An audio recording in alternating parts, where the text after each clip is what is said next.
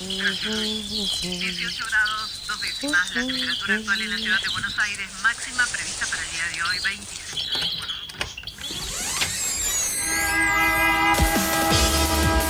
No tenemos agua, se nos corta la luz, no vivimos dignamente. La ciudad, ninguna respuesta. que los vecinos de Buenos Aires vivan en una mejor ciudad. Trabajadores desocupados. Estamos en el Ministerio de Desarrollo Social de la ciudad de que Buenos iban a Aires. hacer unas, unas torres que denominan alto. Ustedes vivan en una mejor ciudad. Que los vecinos de Buenos Aires vivan en una mejor ciudad. Ninguna respuesta. Esto pasa en Buenos Aires.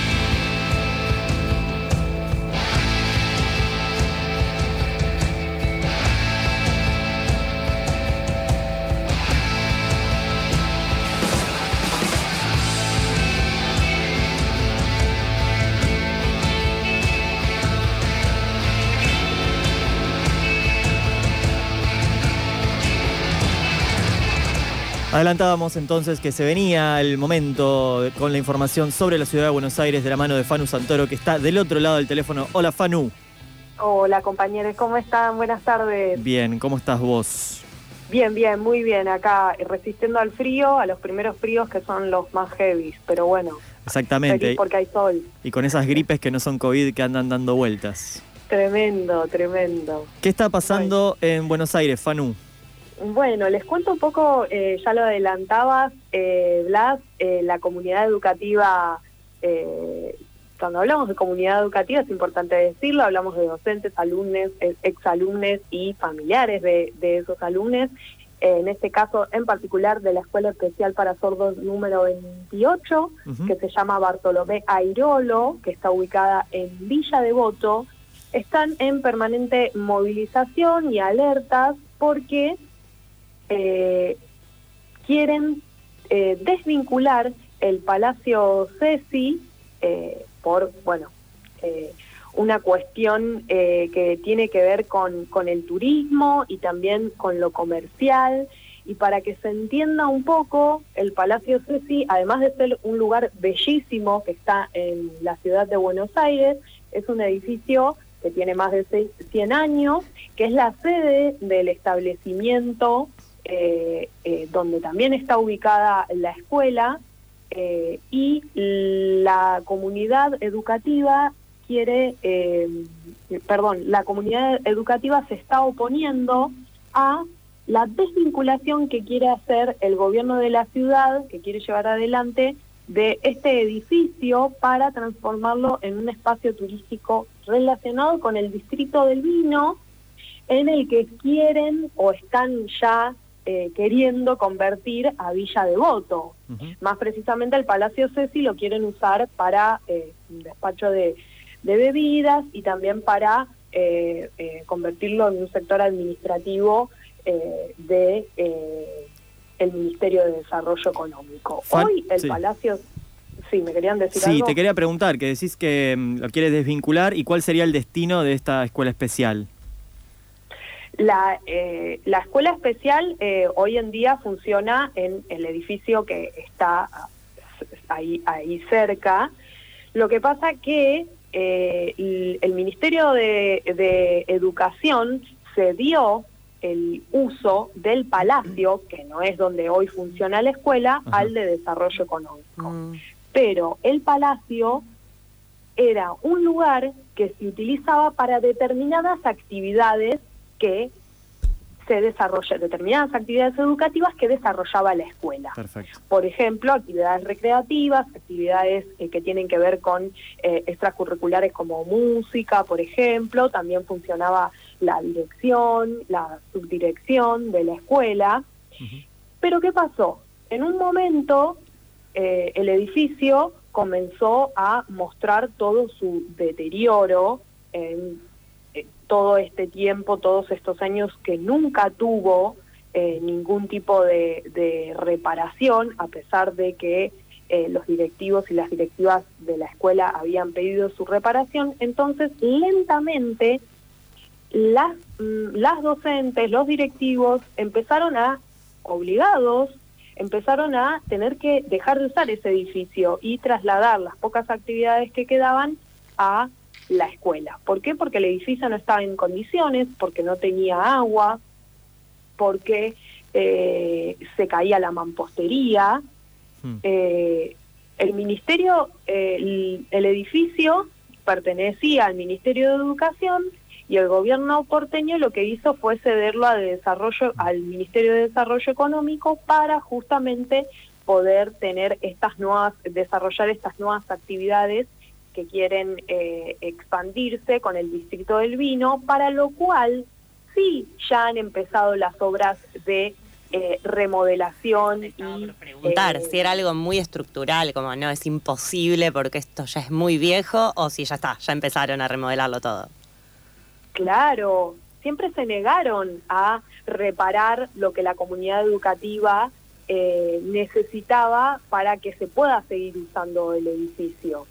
Pero bueno, ahora que tiene otro interés, que tiene un interés económico, porque eh, sabemos que esto se desarrolla de la mano de privados también, o sea, eh, eh, acá está el, el gobierno de la ciudad, pero también es eh, un desarrollo económico, una fusión entre privados y, y- y el, y el Estado, en este caso el gobierno de la ciudad, y otras provincias, como por ejemplo Mendoza, que es una de las autoridades, las autoridades de Mendoza que ya visitaron el edificio y por eso la comunidad está tan alarmada, porque todo esto se hizo a espaldas de, la comunidad educativa. El, el gobierno de la ciudad en 2001 eh, declaró a este, a este palacio como un lugar histórico, pero además lo importante, y acá viene el reclamo, es que es un lugar de pertenencia para la comunidad sorda. Por ejemplo, la acústica del edificio permite que los chicos perciban mejor las vibraciones del sonido. Desde, eh, desde eh, ahora voy a recuperar un poco la historia, pero es un lugar exclusivo que no solo tiene un valor afectivo, sino que tiene eh, un- un- un- una practicidad eh, y en donde han pasado eh, muchos y muchas alumnas y alumnes eh, en este lugar, a este lugar, cuando todavía se podía habitar, cuando todavía se podía dar clases, por ejemplo. Escuchemos lo que nos dice Lilia Sánchez, que es la mamá de un estudiante, nos explica qué significa este lugar. Este edificio albergó la historia de muchísimas generaciones de personas sordas de todo el país, porque fue durante muchos años un internado, además de una escuela, que les permitía a los, las personas sordas provenientes de distintos lugares de la Argentina acceder por primera vez a, su alfabetización, al contacto con otras personas sordas y con ese contacto empezar a construir su propia lengua, que es la lengua de señas. O sea que además el uso de esta escuela especial no solamente estaba amparado por una pertenencia territorial, porque estaba cercano y porque es patrimonio cultural, sino que tenía una justificación hasta pedagógica, una vinculado también a, la salud de, los niños y niñas que asistían a esa escuela o de las personas que asistían a esa escuela. Y sin embargo termina primando una vez más eh, el interés económico de este gobierno. Claro, por supuesto, y, todas las negociaciones se realizaron a espaldas de la comunidad educativa, en secreto. En febrero, bueno, como les adelantaba antes, llegaron funcionarios de Mendoza para visitar el lugar.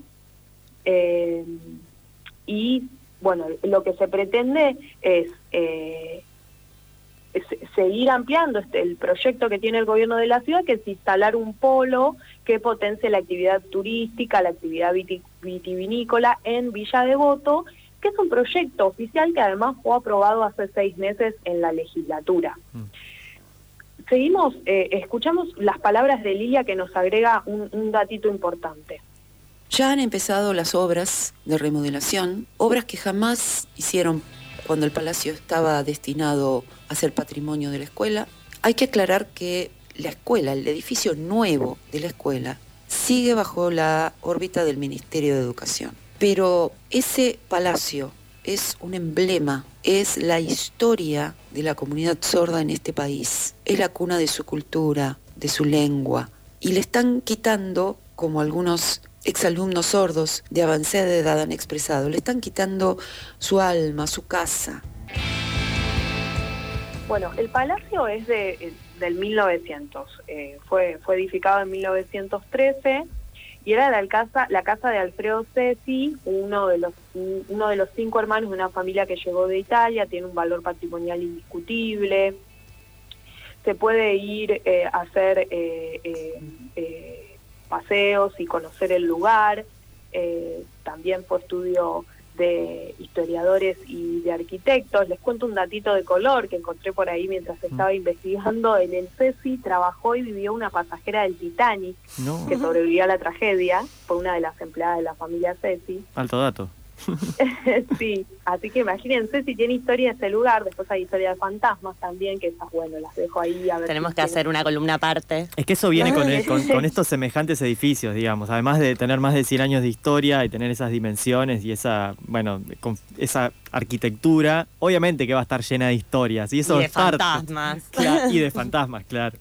Sí, y además que, que, que, a ver, estamos hablando de un edificio que hoy pertenece, eh, que es público y que nosotros como, las personas, los porteños y las porteñas, tienen que poder disfrutar de esos lugares que son maravillosos y que son únicos.